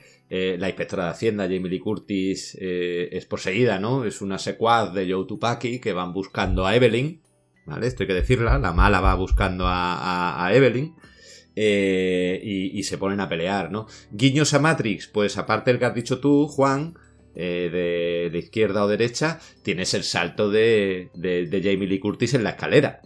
¿Vale? con la rodilla. con cables, por cierto, grabado con cable y sin doble. Fue ella la que se colgó de los cables, que después fueron borrados digitalmente. Correcto, que ahí es cuando Evelyn se conecta a, un personaje que tenía en un multiverso que sabe mucho kung fu, que, que pelea y, le gana, ¿no? Y ahí ya empezamos a ver el desarrollo de los personajes, porque Evelyn, justo cuando termina de vencer a la inspectora de Hacienda en la pelea, le dice a su marido, le dice, eh, me estaba imaginando cómo sería mi vida sin ti. Eh, y le dice, y era absolutamente como maravillosa, ¿no? Sí, eh, Claro, ella se empieza a ver un poco la confrontación de, de oye, qué bien me hubiera ido si, si no me hubiera ido contigo, ¿no? Sí, es una, es una idea que aparece varias veces en la, en la película. La, esa especie de certeza de que las decisiones que hemos tomado, si hubiésemos tomado otra decisión, hubiera ido mejor y evidentemente afecta a las personas que nos rodean, claro, porque estamos diciendo entre líneas, no estaría contigo, no sería tu madre, ¿no? Que no deja de ser durísimo. Esto es también lo que decíamos de lo, lo, profundo que es en realidad esta película, más allá de las escenas de comedia que las tiene, ¿no? no. Es más, a lo que hay que añadirle la tentación de querer vivir eh, eh, poseyendo una, un avatar en otro Durante un tiempecito, ¿no? Sí, sí. Claro, no estar, no estar en el universo donde te va mal o te va simplemente normal para poder estar en el que eres, por ejemplo, eso, una estrella de Hollywood, eh, un actor de cine para adultos. Se, ejemplifica muy bien cuando ella, al principio de la película, que no lo hemos dicho, relacionado con la fiesta, deja caer que le encanta cantar y, le flipa el karaoke, cuando en realidad una de sus versiones es una artista súper importante de ópera, ¿no? Claro, mm, totalmente. Y esto que dices tú, señor rockero, pues hila mucho un poco con lo de con lo de dejarse poseer, ¿no? Por el avatar, con lo que... Y vuelvo a Matrix, es que es inevitable. Con lo que le dice cifra al agente Smith, ¿no? De la ignorancia es la felicidad. No quiero recordar nada, yo quiero volver a Matrix y quiero que me hagas... Quiero ser famoso, rico y tal, ¿no? Un poco como... Pues tal cual. O sea, que, que tiene mucha, mucha, bastante influencia aquí. Pero ya las relaciones de los personajes aquí ya se van viendo. También se ve la de Evelyn con su padre. Como el padre no acepta que ella se haya ido con el con el que considera un pagafantas, ¿no? Con su marido y tal, y desde entonces se la tiene, la tiene atravesada, ¿no? Bueno, y sobre todo que ella, eh, que, que ella tampoco acepta que él la dejase tan alegremente, ¿no? Que ella, que ahora eh, ref- se refleja en su propia maternidad y en su relación con su hija, ella como que le reprocha al padre que no haber hecho nada por luchar porque ella se hubiese quedado con él cuando era pequeña, de la misma manera que ella cree que, que haría todo por porque su hija quedase, se quedase a su lado, ¿no? Mm. Es, es- es otro conflicto también, yo creo que súper eh, súper profundo. Duro. De, de- claro, de- de reflejo de nuestra relación con nuestros padres y su reflejo en nuestra relación con nuestros hijos e hijas, ¿no? Eh, y la película creo que también te da pinceladas de esos, de, pues eso, como ya lo hemos dicho varias veces, ¿no? Que entre gag y gag, o entre escenas de acción, que por cierto lo hablaremos también, bastante bien rodadas, Sí. te está diciendo cosas súper, súper interesantes, ¿sabes? No, no, no, pero sí, aquí, por ejemplo, luego, a ver, por seguir un poco con la primera parte, ¿no? Después de la pelea y tal, pues se da, aparece la, la, la mala, ¿no? Eh, la Joe Tupaki que, que los encuentra persiguiéndolo y tal. Y cuando ella se da cuenta de que es su hija. Sí, sí, sí, efectivamente. Dejémoslo claro a la audiencia, a los que, que no lo hayan visto la película, no sé si hay alguno oyendo que no lo haya hecho, efectivamente, eh, Yoyo Tubaki es mm, el- el- su, su hija alfa, digamos, ¿no? La, perso- la- la- la personificación de su hija en ese primer universo donde se descubrió la existencia multiversal, que ella, eh, de alguna manera, eh, por, por, por recibir, yo no sé si son experimentos de la madre o, o en- en- entrenar con la madre, al final se acaba yendo de las manos y ella acaba con una especie de poder incontrolable, donde ella está en todos los multiversos a la vez y, y bueno... Lo nota todo y lo sabe todo. Sí. Mm. Que, que- que al fin y al cabo lo que ella quiere es, en principio, o en esta parte de la película entendemos que es destruir a su madre porque es la única que puede destruirlo, aunque luego nos va a dar un pequeño girito la película Claro. segunda parte. Sí, después nos va a explicar que no es exactamente eso, sí. Claro. Bueno, pues Juan. Bueno, yo que, que de, de esta primera parte, es que esta primera parte tiene bastante chicha, sobre todo tam- también, digamos. Es la más larga también. Exacto, que de las, de las dos horas y pico, bueno, es que aquí, así contado, parece que son tres tercios y no es así ni mucho menos. O a lo mejor son tres tercios argumentales, pero desde luego no lo son en metraje. eh, y, y esta primera parte dura la, la- la mitad de la película, más o menos, incluso un poquito más. El, eh, que por cierto llama mucho la atención, no sé si os llamo a vosotros, pero realmente no salimos del escenario de la oficina de Hacienda. Prácticamente en toda la película. La- más allá de los otros multiversos, en el, en el, en el multiverso principal, eh, en esta realidad, estamos en la lavandería y la oficina de Hacienda, no, no estamos en otro sitio. Que es una oficina de Hacienda Real. ¿Ah, sí? En California. Sí, sí, sí. En un, en un pueblecito muy cerca de Vallejo. Bueno, yo, yo quería, eh, pues eso, pararme un poquito en la escena de acción, en la, en la lucha de la riñonera que habéis dicho. Yo creo que hay una hay un arma oriental, que no me preguntéis el nombre, pero sé que sale en la película San- Sanchi, que, que, que, es como flexible, pero a veces gana rigidez y se le da patadas y tal, que es exactamente como este hombre utiliza la riñonera y cómo vence a los, em, a, los secuaces de los villanos, que son evidentemente gente de esa realidad que han sido poseídos por avatares que le están persiguiendo. En otra, eh, en otra por cierto, escena Matrix, que, que no sé si, os lo re- si estaréis de acuerdo, que cuando ellos están en el universo mm, alfa en la furgoneta, da la sensación de que cuando, mm, cuando son como los, opera- los operadores que están en Matrix en las naves, ¿no? Claro, en la Nebuchadnezzar. Sí, correcto, correcto. Totalmente, pero aquí hay dos cosas importantes, ¿no? Y perdón que, que me extienda aquí. Aquí también vemos que, eh, bueno, realmente hay una guerra, ¿no? Entre, entre la, fa- la facción del universo alfa contra Joe Tupaki, ¿vale? El universo alfa es donde se descubrió cómo conectarse a otros universos y vemos que el líder del universo alfa es el padre de, de la protagonista, ¿vale? ¿Ah, sí? Eh, es, es un avatar. Sí, el abuelo Gongón. El abuelo Gongón. Ah, eh, pues no, no lo sabía, pero es verdad que hable- Sí, es como hablemos, el profesor Xavier. ha- hable- hablemos de este alfa abuelo. El profesor Xavier. Sí, eh, este, este alfa abuelo es un personaje muy interesante porque eh, realmente insiste en que, en que ella tiene que ceñirse, digamos, a su obligación y su obligación es eh, destruir a Yoyo Tupaki. A Tupaki, claro. Que hay una frase que me encanta que le dice, eh, si no eres capaz de matarla en un universo, ¿cómo, lo, cómo, lo- cómo- cómo la vas a destruir en todos? ¿no? Claro, es que esa escena es clave. Hay un, hay un momento donde eh, está la familia reunida, eh, el abuelo es el avatar alfa y, la familia pues son mm, la hija, el padre de, este universo, ¿no? Y la madre y tal. Y entonces el abuelo le, le da, le- da- La madre, de hecho, ha visto... Dice, entra la hija y se cree que es Joe Tupaki y directamente la ata a una silla. ¿Vale? Y la otra, ¿pero qué haces, mamá? ¿Estás loca y Ah, tal? sí, es verdad, es verdad, sí. Claro, y, y el abuelo le dice, toma, tienes que matarla, y viene a lo que tú has dicho aquí, ¿no? Que dice, ¿pero por qué? Si es mi hija y tal, y dice, no, si la matas aquí, no vas a ser capaz de matarla, si no eres capaz de matarla en este universo, no vas a ser capaz de matarla en el otro lado. Y entonces, al final, la madre salva a la hija, y el abuelo lo que hace es que dice, mira, eh, voy a llamar a todos a todos mis agentes que se unan porque hay que, hay que matar a esta tía, hay que ir a por ella, hay que ir a por la hija. Vale, entonces Evelyn está realmente perseguida tanto por los buenos como por Joe Tupaki. Sí, en sí, este sí. momento. De hecho, huyen por una especie de habitación secreta que hay un despacho, ¿no? Para lo que ella, digamos, se conecta con, con la Evelyn, que es limpiadora en esa casa, en otro, Correcto. en otro universo. Y el que sale de la habitación, que es una habitación de sadomasoquismo y demás, es, es uno, es uno de los directores. ¿Ah, Es sí? Daniel sí, sí. Al, que están, al que están azotando. Sí, Es uno de sus en un, cameos. en un escenón de la segunda parte donde ella le da a cada uno de ellos lo que realmente están buscando, que eh, narrativamente me parece magistral, eh, pues a este Sí. le da unos azotes, ¿no? Y es, y es fantástico. Pero bueno, Sí. eh, sí que es verdad que creo que el señor Roquero como director quiere que pasemos ya a la segunda parte. Eh, tengo más poco que decir, aparte de que creo que hay un momento, o sea, que esta primera parte eh, acaba en algo eh, fundamental y es en la muerte del alfa marido, ¿no? Que, que- que- que ya, no, si yo no me equivoco, tampoco es que yo lo haya entendido muy bien, a pesar de haberla visto dos veces, ya no volvemos a verlo, ¿no? Sí, claro, muere, muere Claro. y, y- y- y no vuelve. Y Mm. no vuelve, exacto. El alfa marido muere porque lo mata Joe Tupaki en el mundo no lo- suyo, en su universo, ¿vale? Lo detecta y los mata.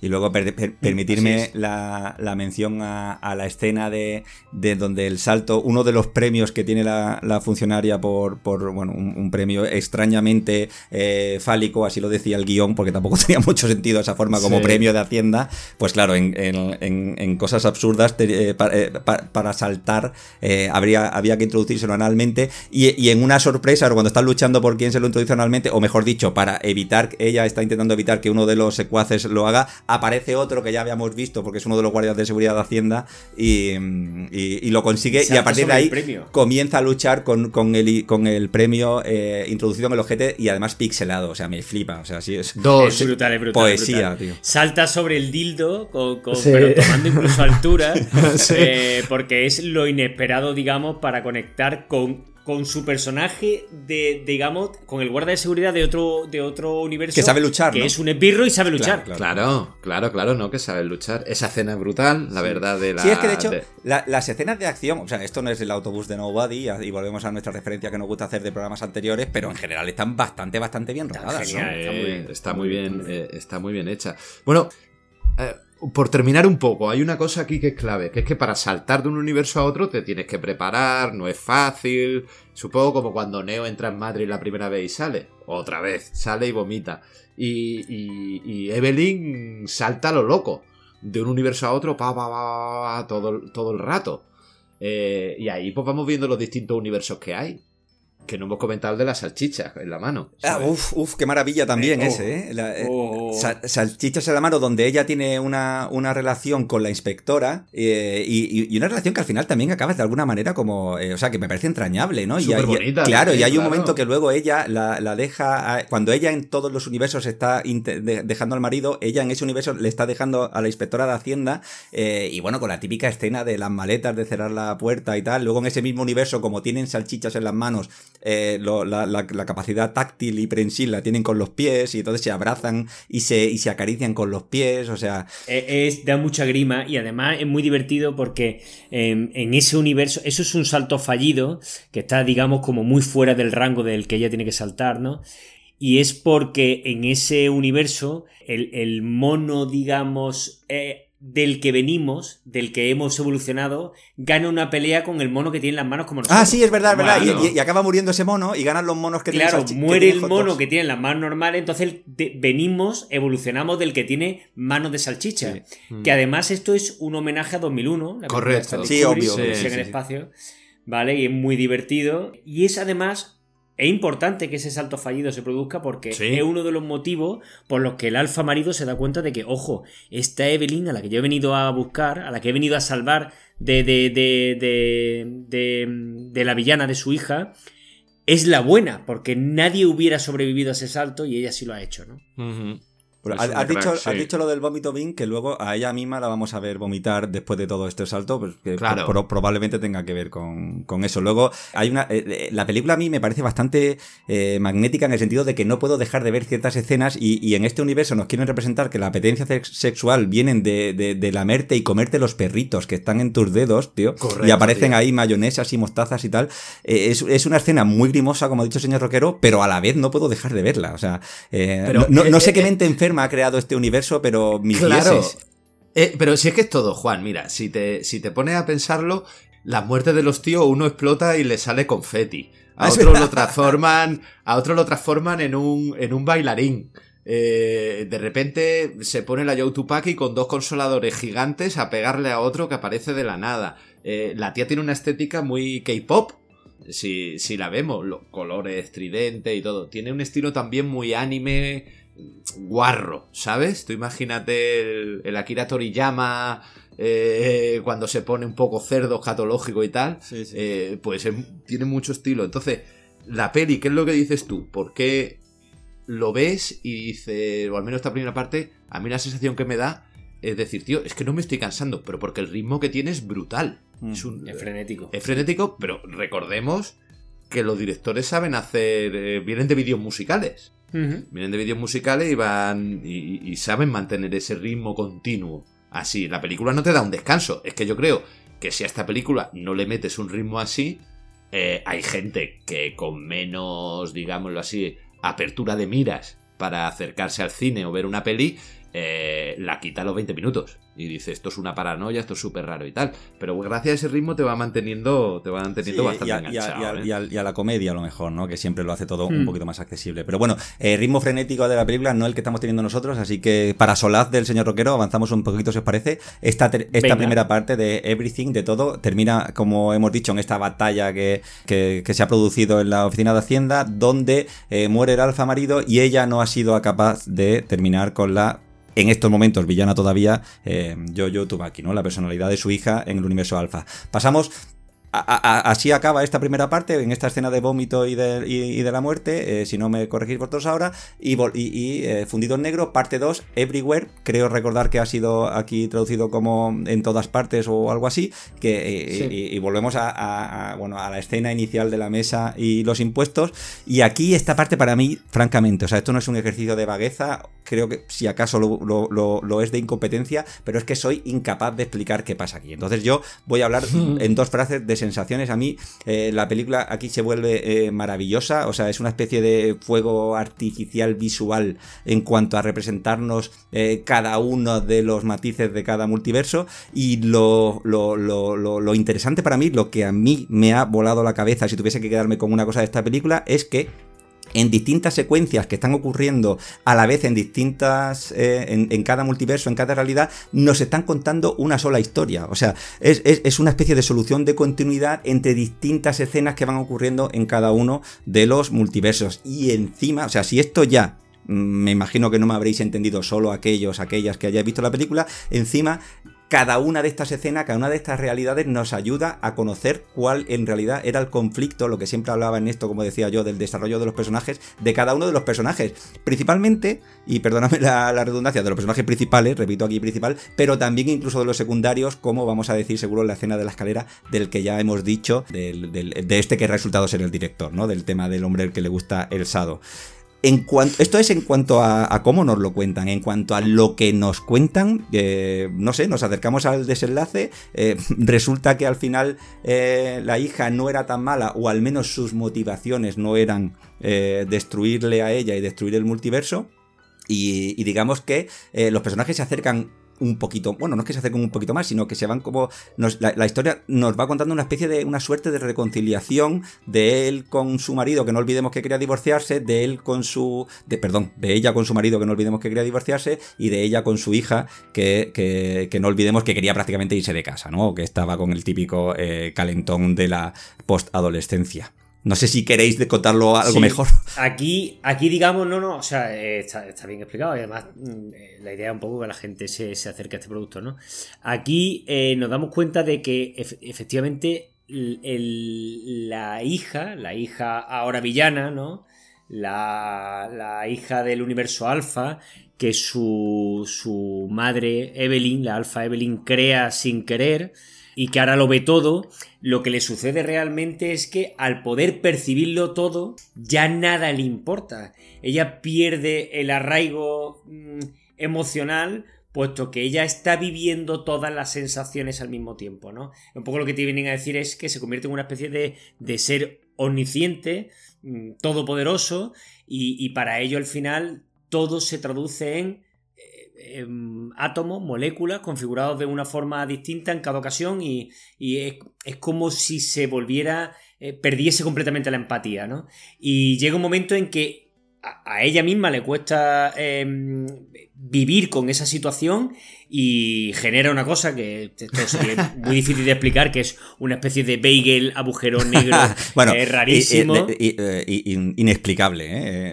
inexplicable, inexplicable. Y lo genera, digamos, para Claro, lo genera para suicidarse ella. Sí, sí. Sí, bueno, es que de hecho eh, me encanta que haya dicho esto, señor Roquero, porque efectivamente ella, eh, algo que yo eh, me he saltado y es súper importante, el personaje de su hija, en esa especie de, de, cuando todo lo, todo lo percibes, todo lo ves, nada te importa, hay una especie de, metáfora de esta especie de nihilismo adolescente. nihilismo puro. Claro, total, total. Que, que, en realidad un poco todos lo hemos sido. Yo, o sea, e, ese adolescente de todo, nadie me entiende, todo me da igual, si yo me muero no pasaría nada. Eh, pues eso lo está representando ella de una manera eh, muchísimo más ambiciosa, claro, efectivamente, ¿no? O sea, no, es la perspectiva de un adolescente en casa enfadado porque no le dejan ir a la fiesta de su prom, sino que es un adolescente mm, multiversal, ¿no? Que, percibe todo a la vez. Para mí, esta parte mm, aparte está reflejando eso que realmente eh, Joe Tupaki, lo que la mala, ¿no? Eh, se encuentra sola realmente genera el agujero que ahora nos enteramos. Eh, la gente pensaba que el agujero se había generado y que iba a absorber todo el mundo, pero realmente ya lo que quería era suicidarse, ¿no? Quitarse de en medio. Entonces, al final, cuando Evelyn logra convertirse en ella, digamos, o, dice, para matar a Yotupaki tengo que ser como ella, y está omnipresente en todos los mundos, hay una escena a mí que me parece brutal, que fue cuando vi yo la peli, que dije, esto es un peliculón, que es cuando van a un mundo en el que no existe la vida, y solo son dos rocas.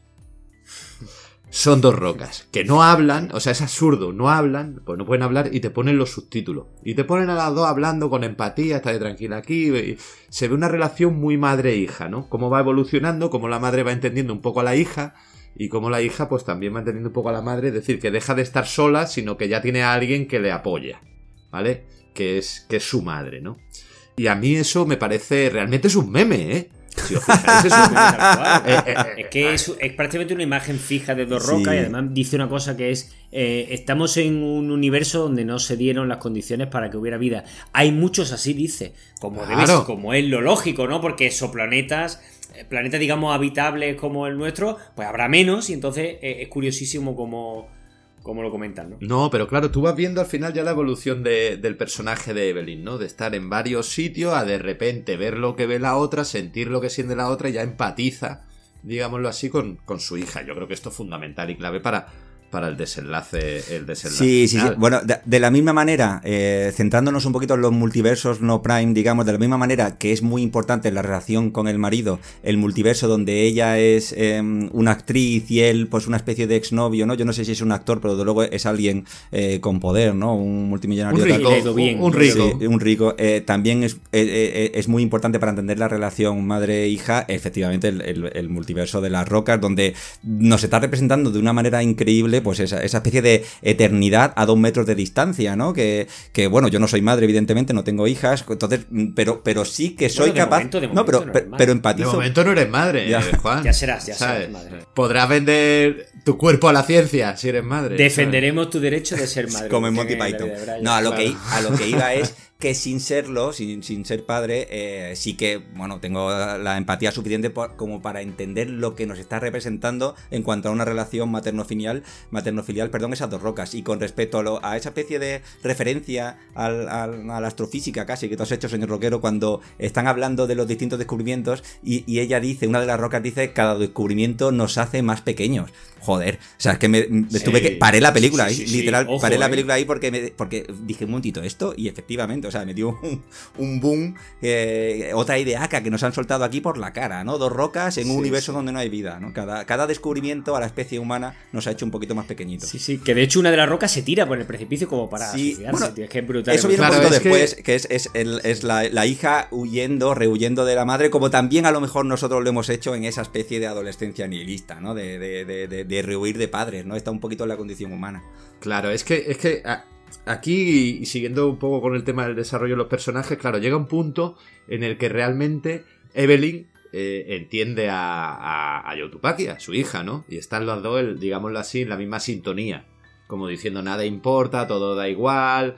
El avatar de Evelyn en el mundo real, eh, bueno, en el mundo, en el universo, ¿no? De, su vida que nos presenta al principio, pues ya se la pela todo. En la fiesta del Año Nuevo destruye la, la, lavandería, ¿vale? Porque aparece ahí la inspectora de Hacienda para llevarse la policía.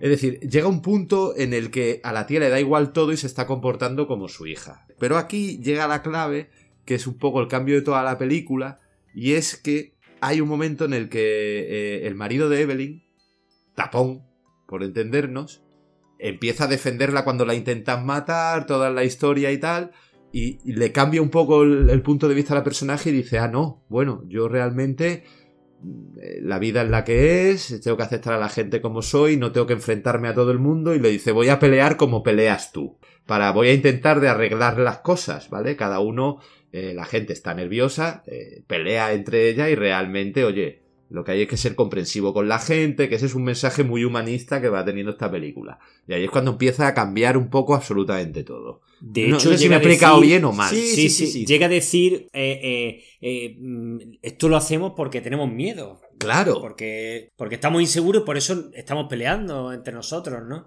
Que, que es un concepto que es totalmente actual, ¿no? Claro, claro. Eh, toda esa ira, toda esa frustración, tal, no sé qué, muchas veces, todo eso mm, al final se convierte en violencia muchas veces por, por, por, por eso, por, por, por, miedo, ¿no? Claro. Eh, y a mí me, me, gusta mucho, ¿no? Ese personaje del marido que comentaba Juan antes, que va creciendo, ¿no? A medida que va avanzando la película.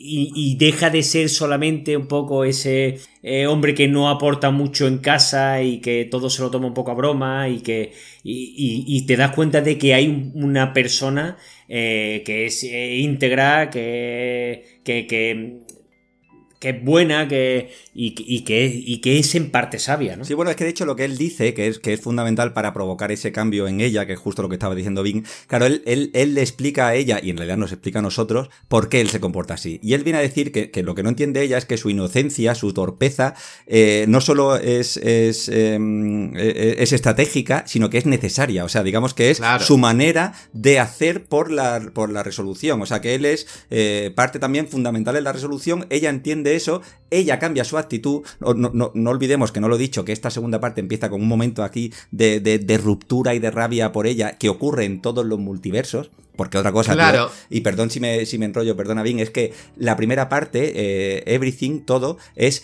los distintos personajes de otros multiversos actuando en uno. Y este es los personajes de un multiverso actuando en todos a la vez. O sea, es un al, al otro lado del espectro, en la manera de contárnoslo, que, que, que y, y, como decía al principio, nos cuenta la misma historia, ¿no? Que es que es un locurón. Pues precisamente ese cambio de ella desde la violencia a, a, no sé cómo llamarle, a la comprensión, no, no, quiero decir pacifismo, pero de luego es el abandono de la violencia que habíamos visto en toda la primera parte y empieza a darle lo que, lo que decíamos, ¿no? En la escena de la escalera, a cada uno de los secundarios lo entiende porque ella ha estado en ese multiverso, claro, porque ella lo está percibiendo todo y le, le, da lo que quiere, ¿no? Le da el azote y perdonad porque no recuerdo ahora qué más personajes hay, pero a, a cada bueno, uno de ellos, ¿no? Le, bueno, le, por supuesto a la inspectora de Hacienda le da esa reconciliación en el multiverso de la claro, salchicha, ¿no? Claro es que ella hace un uso, digamos, de toda esa omnisciencia, de todo ese poder, desde un punto de vista ya mucho más maduro. No hay que olvidar que no es lo mismo que el poder recaiga en la hija adolescente que que recaiga en, en, una persona ya de una edad como el personaje de Michelle Yeoh, ¿no? Entonces claro. ella es como que sabe hacer un uso más maduro de, de, de, de ese poder que tiene, ¿no? Del de, conocer a la gente y de cómo tratar a la gente, ¿no? Claro. Mientras que el, en la adolescencia es más fácil que, que tú digamos que actúes más, más radical. madurez de la rabieta. Sí, sí, sí, más, más, radical. Claro, no, y eso se ve, claro. Es decir, la película hasta este momento te lleva a un punto en el que todas las historias paralelas, porque ya se van desarrollando todas en paralelo, eh, están todos, llegan al punto clave. Eh, en un sitio ella destroza la lavandería. En el otro está a punto de suicidarse con la hija y a punto de pegarla a todo el mundo. En otro a punto de dejar a la, a la inspectora de Hacienda con las manos de salchicha. Vale, va todo el momento clave. En cuanto se da cuenta de toda esta cuestión que estamos hablando y lo cambia, la película va mejorando. Y al final el mensaje está claro. Es simplemente, oye, mira, las cosas son como son, tienes que aceptar al resto de la gente como es tienes que aceptar que cada uno es distinto, que cada cosa es diferente, y a partir de allí la gente se relaja y todo se va mejorando. Es decir, incluso el abuelo, si os fijáis, que era digamos como el más rancio, podemos decirlo así, el más intransigente, acepta que su nieta es lesbiana y que tiene una novia. Sí, sí, ¿vale? sí. Que eso era absolutamente, absolutamente impensable. Entonces, claro, la peli es, en mi opinión, es, es brutal porque empieza a avanzar, dices qué locura es, va transmitiendo un mensaje, a medida que el mensaje se va volviendo más loco, la película se va volviendo más loca hasta que llega a este punto. Sí, sí, sí. O sea, es verdad que lo, lo que nos cuenta, cómo nos lo cuentas como muy loco, pero lo que nos cuenta en realidad es muy cuerdo y es, y es, bueno, Claro. es, es central en la condición humana, digamos. O sea, todo, todo está de, pues eso, los miedos, las inquietudes, las relaciones. Y bueno, al final esta segunda parte ya llegando a su fin, después de la escena de la escalera, tenemos esto que difícilmente explicable del Bagel eh, agujero negro y, y cómo entre todos, ¿no? Digamos, i- intentan eh, evitar que eh, ese suicidio que era la intención de... ah, de que ellos. por cierto, aquí hay un cameo del otro director, Ah, sí. de Daniel Kwan, es uno de los primeros absorbidos por el Bagel. Ah, vale, sí, que está arriba, ¿no? Que tú dices, ¿de dónde ha salido este tío? Correcto. Sí. Pero ya había salido, ¿eh? Ya había salido. Es uno de los atracadores del callejón. En un flashback, ¿no? de, de la Evelyn que aprende artes marciales. Ella aprende artes marciales porque la atracan. Mm. Sí, correcto. Y, y el que le atraca es el otro director. Ah, es- claro. es- es Daniel Bueno, es verdad que, y aquí la gente nos tiene que perdonar, bueno, nos estamos saltando muchísimas cosas, los que lo Hombre, habéis visto lo entendéis, y, los que no lo habéis visto no, no- nos vais a entender. Aquí hay, eh, bueno, ha, ha comentado el señor, no, perdón, ha sido Bing, algunos guiños metafílmicos, hay un, hay un multiverso de Ratatouille, hay un multiverso de Tigre y Dragón, que yo creo que funciona como guiño Sí. a la propia carrera obvia de Michelle Yeoh. Por cierto, en la película, esto creo que es de la primera parte, pero la película, porque la primera parte acaba como en película dentro de la película, es- eh, y está, está producida por Evelyn Kwan, porque no olvidemos que es una actriz famosa en ese mundo, y, y- y- y es que a la vez esta película, este Everything Everywhere All at Once, está producida también por Michelle Yeoh, o sea que ahí eh, O sea, se eh, están haciendo es un guiño a sí mismos, ¿sabes? Es, es una barbaridad que en una película te metan los créditos del final de la película en medio de Sí, la sí, peli. en O sea, medio. es Sí, sí, es absurdo, brutal, es brutal. es absurdo por absurdo. Mm. Pero funciona, ¿eh? Funciona todo genial. Sí, sí, sí, Bueno. sí, nos vamos acercando ya al final de esta segunda parte y es que ya de la tercera sí que no tengo que decir nada, porque bueno, evi- evi- evidentemente en la primera Everywhere, la- perdón, la primera Everything, la segunda Everywhere, pues esta tercera All at Once, ¿no? Que yo creo que... Pues si te parece, Juan, Dime. ¿qué te parece? ¿Paramos? De, eh, ¿Hablamos a la vuelta del descansito de la tercera y conclusiones? ¿Cuándo he dicho yo que no a un director que no sea Bing? Nunca, ¿no? Pues... Correcto. pues- Lo, Muy bien. lo cual hace, me hace pensar que tienes calvofobia. Pero bueno, eh, ya lo veríamos todo. No, venga, paramos. Y es verdad que como es el desenlace, las conclusiones vienen muy de la mano de esta última parte que, que- que encima dura literalmente 8 o 9 minutos, ¿sabes? Venga, pues ahora le damos la chapa al público para, para, para finalizar. Venga, Venga, ahora nos vemos. chao. Adiós, mozalbetes. thank you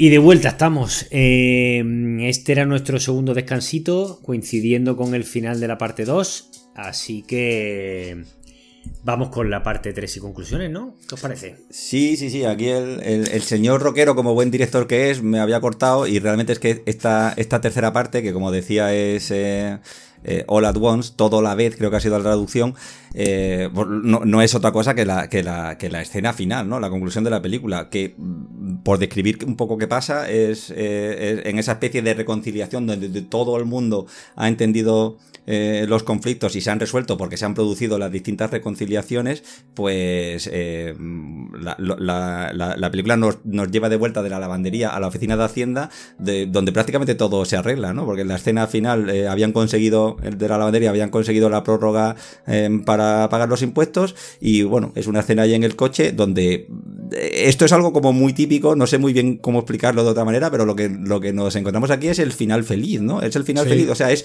un final feliz más, pero, pero, pero como nunca habíamos visto, a lo mejor, ¿no? No sé. Sí.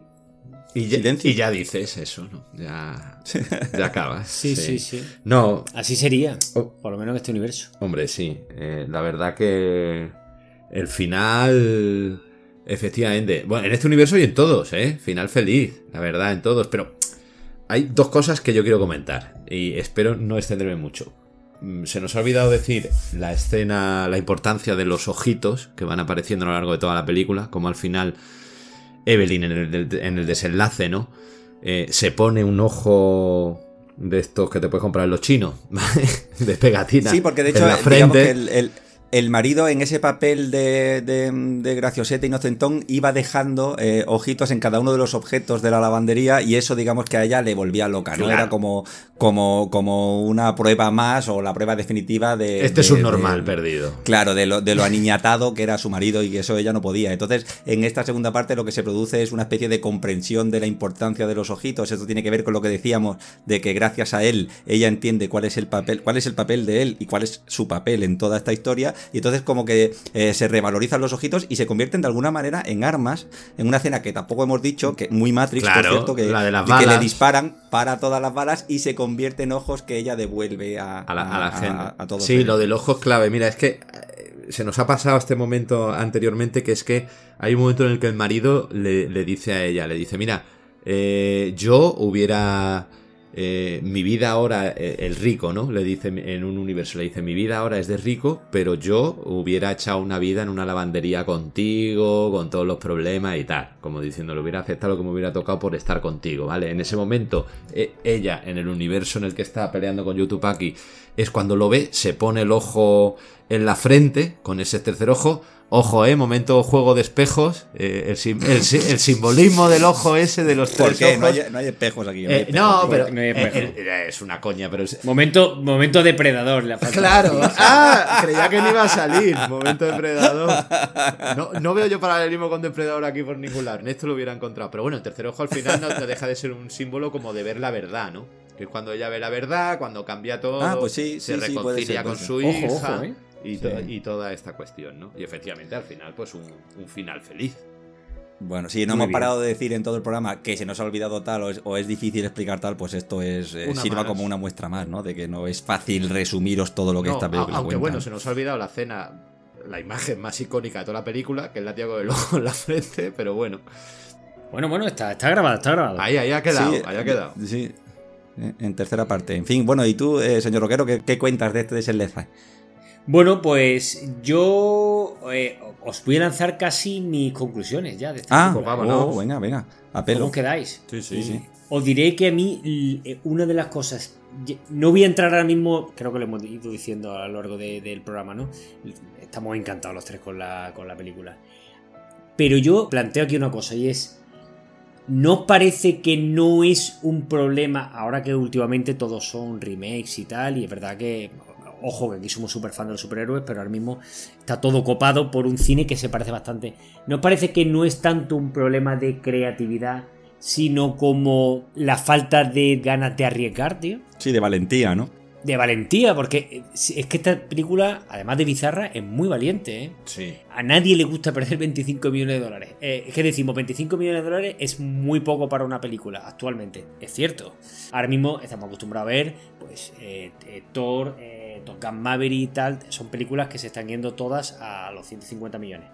Pero oye, son 25 millones que tú probablemente poner eh, 100 o 150 en Thor es menos arriesgado que poner 25 aquí. Es que es una película que digamos que no es para todo el mundo. Correcto. Es que. De- después sí que lo es de alguna forma, ¿no? Pero digamos, la premisa eh, inicial puede echar mucho para Es decir, el, el mensaje sí es para todo el mundo. La forma en la que transmites el mensaje tienes que tener una mente muy abierta para verla. Eh, cierto. ¿No? Digámoslo así. Es Pero cierto. estás abriendo. Lo, lo has dicho perfectamente. Estás abriendo un melón muy, muy difícil, ¿eh? Eh, Y un debate muy duro. Tienes a un tío como Martin Scorsese, me quito el sombrero ante ese señor, que, que- que ha criticado abiertamente el cine que se está haciendo hoy en día. Yo estoy totalmente de acuerdo contigo. El cine que se está haciendo hoy en día está más centrado en, en recuperar el dinero que en, eh, en transmitir una historia buena en sí. Eh, a ver, a mí me gusta, y por decirlo rápido, ¿no?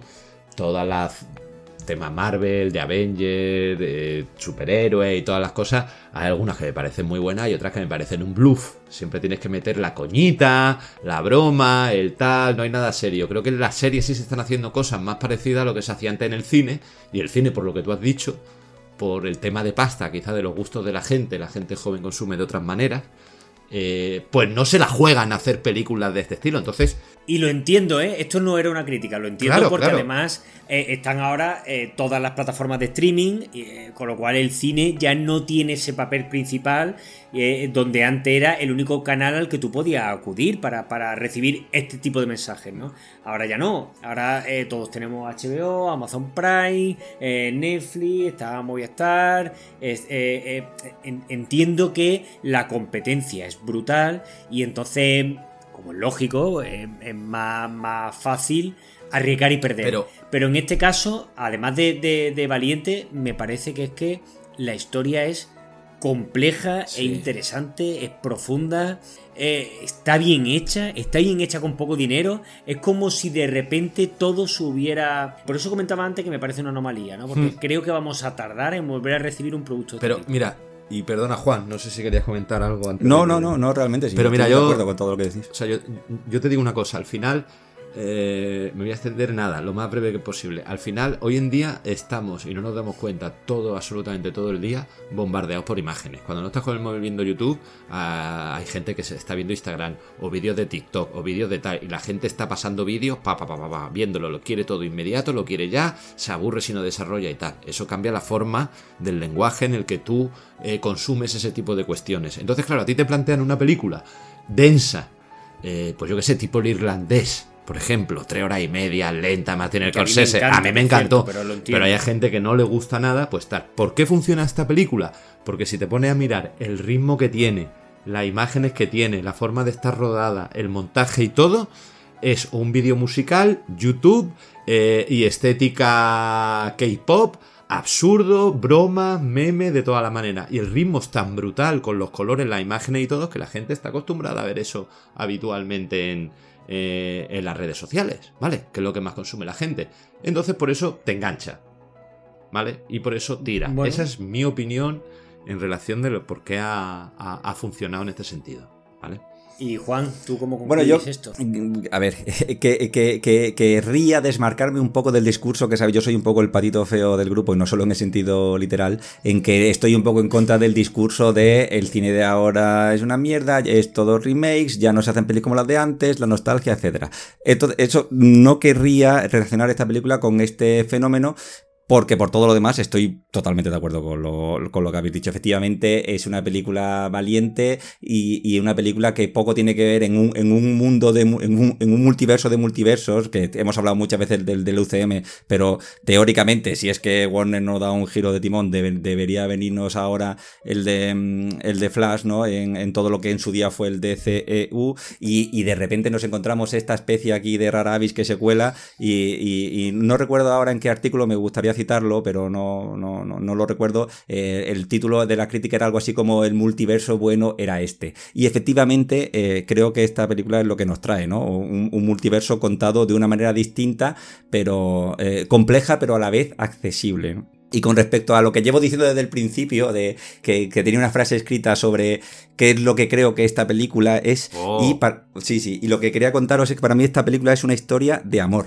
Una historia de amor mm, no o al menos no exclusivamente romántica, porque no es solo la relación de amor de ella con él, sino también es la relación de amor de ella con el padre y de ella con su hija, ¿no? Entonces, em, lo que quería utilizar es esa especie de, lugar común del cine que siempre se habla de, la historia de, amor más grande jamás contada. Para mí esta película es la historia de amor más grande como nunca nos la han contado, porque creo que el, que el auténtico mérito de esta película es en eh, no solo en lo que nos cuenta, sino en el cómo nos lo cuentan.